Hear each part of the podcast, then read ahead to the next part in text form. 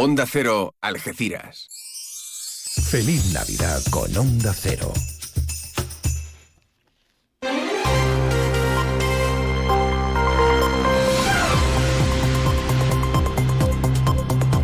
Más de uno. Noticias del campo de Gibraltar con Alberto Espinosa. Muy buenos días, señoras y señores. Tiempo para conocer la información del campo de Gibraltar en este mm, jueves 14 de diciembre de 2023. La Policía Nacional llevó a cabo ayer una operación en la barriada de la Bajadilla, en la calle Teruel, donde un hombre que tenía una orden de busca y captura se atrincheró en la calle Teruel en una vivienda durante más de siete horas. Finalmente fue detenido y no hubo que lamentar daños personales ni a agentes ni a vecinos. La zona fue acordonada.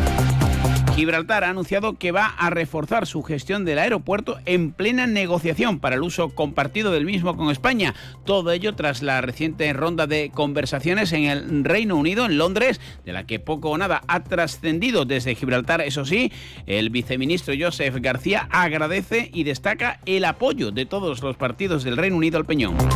La población de la comarca ha crecido en 2.700 personas y llega a 278.258 residentes, según los datos del Instituto Nacional de Estadística a fecha 1 de enero de 2023. Algeciras sigue siendo la segunda ciudad de la provincia más poblada, con 193.433 censados. Sepan también que la presidenta de la Mancomunidad de Municipios del Campo de Gibraltar, Susana Pérez Custodio, ha mm, contestado a las acusaciones eh, del Grupo Socialista por parte de Lucía Trujillo sobre si la comarca va a tener o no stand propio en Fitur 2024. Le ha pedido a Lucía Trujillo que mm, se informe mejor de la situación y de que el Campo de Gibraltar estará en el pabellón de Andalucía con un sitio propio sepan también que esta emisora, los compañeros de Onda Cero Cádiz, han celebrado esta noche su gala de gaditanos de El Año en la sala, en la sala perdón, Heracles del edificio de Zona Franca con la asistencia de políticos, empresarios, clientes y amigos, encabezados todos por nuestro director provincial Eduardo García del Mozo. Muchas gracias a todos ellos, los eh, galardonados. Les eh, felicitamos desde aquí. Fueron Patricia Cavada, alcaldesa de San Fernando, la Fundación Márgenes y Vínculos, el Consorcio de Bomberos de la provincia de Cádiz, la Librería Manuel de Falla, y a título póstumo el autor de mm, históricos coros en el carnaval gaditano Julio Pardo.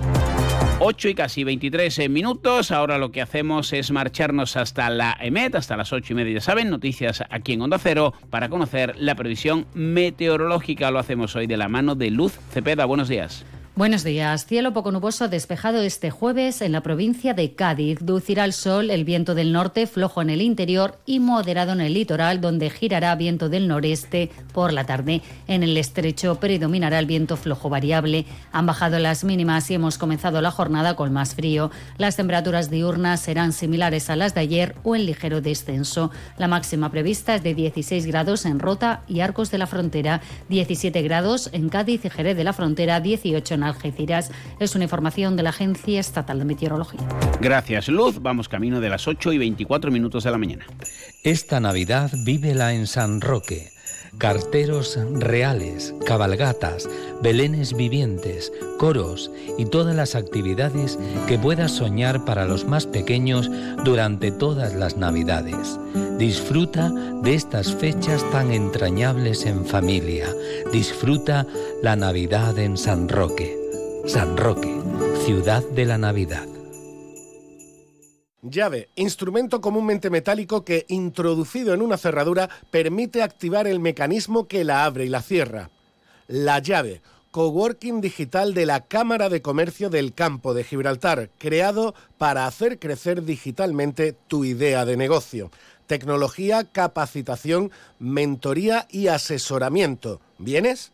Es un proyecto de la Cámara de Comercio del Campo de Gibraltar, cofinanciado a través de la Fundación Incide por el Fondo Europeo de Desarrollo Regional en un 80%, dentro del Programa Operativo Plurirregional 2014-2020 y por la Diputación de Cádiz. Europa se siente. Felices fiestas.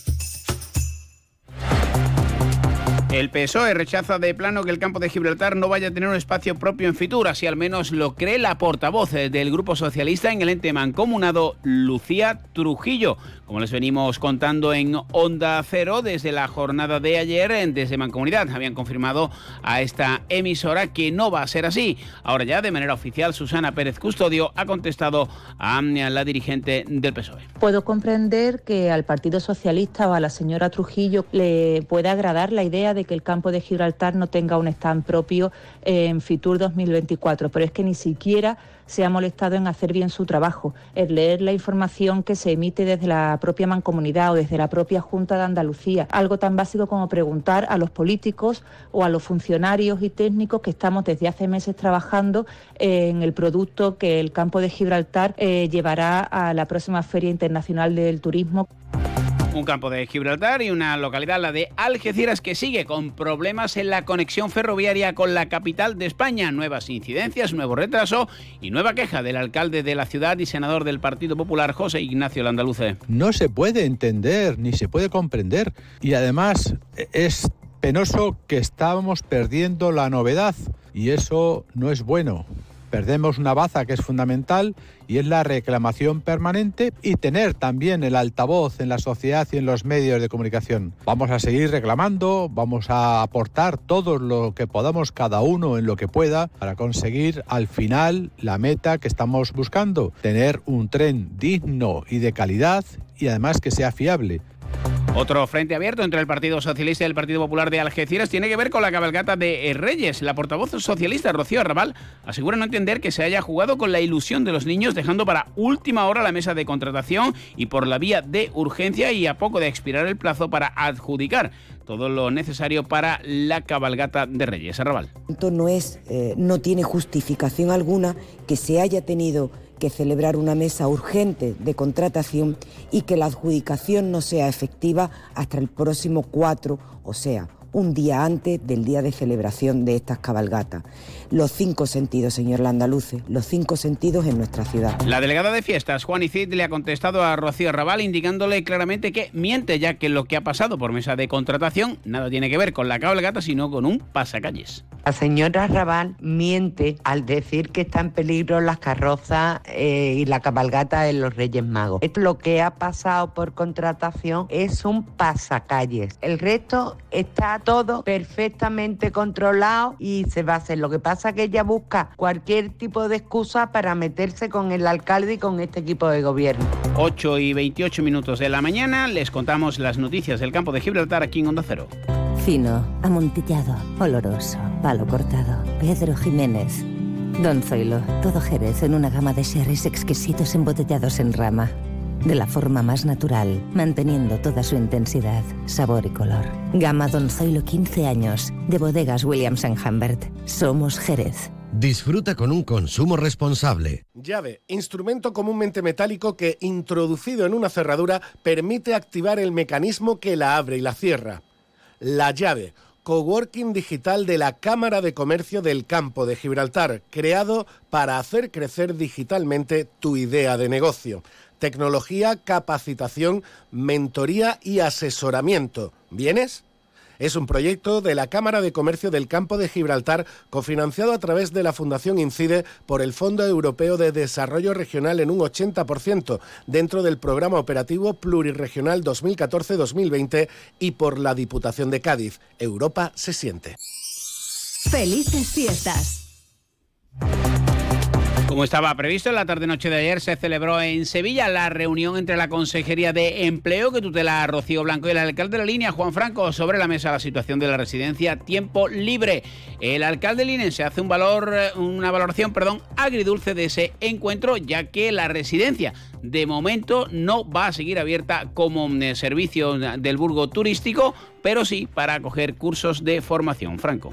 Es que se está avanzando en la recolocación de los trabajadores Hemos insistido en la necesidad de contar con este espacio abierto durante esta temporada que arrancaría en el mes de abril. Se nos ha comentado que esa posibilidad es altamente improbable y manifestamos nuestra disconformidad. Sí que se nos ha informado de que en enero arrancarán cursos de formación en el edificio, lo cual permitirá que por lo menos el mismo se mantenga abierto. Ocho y media al cine.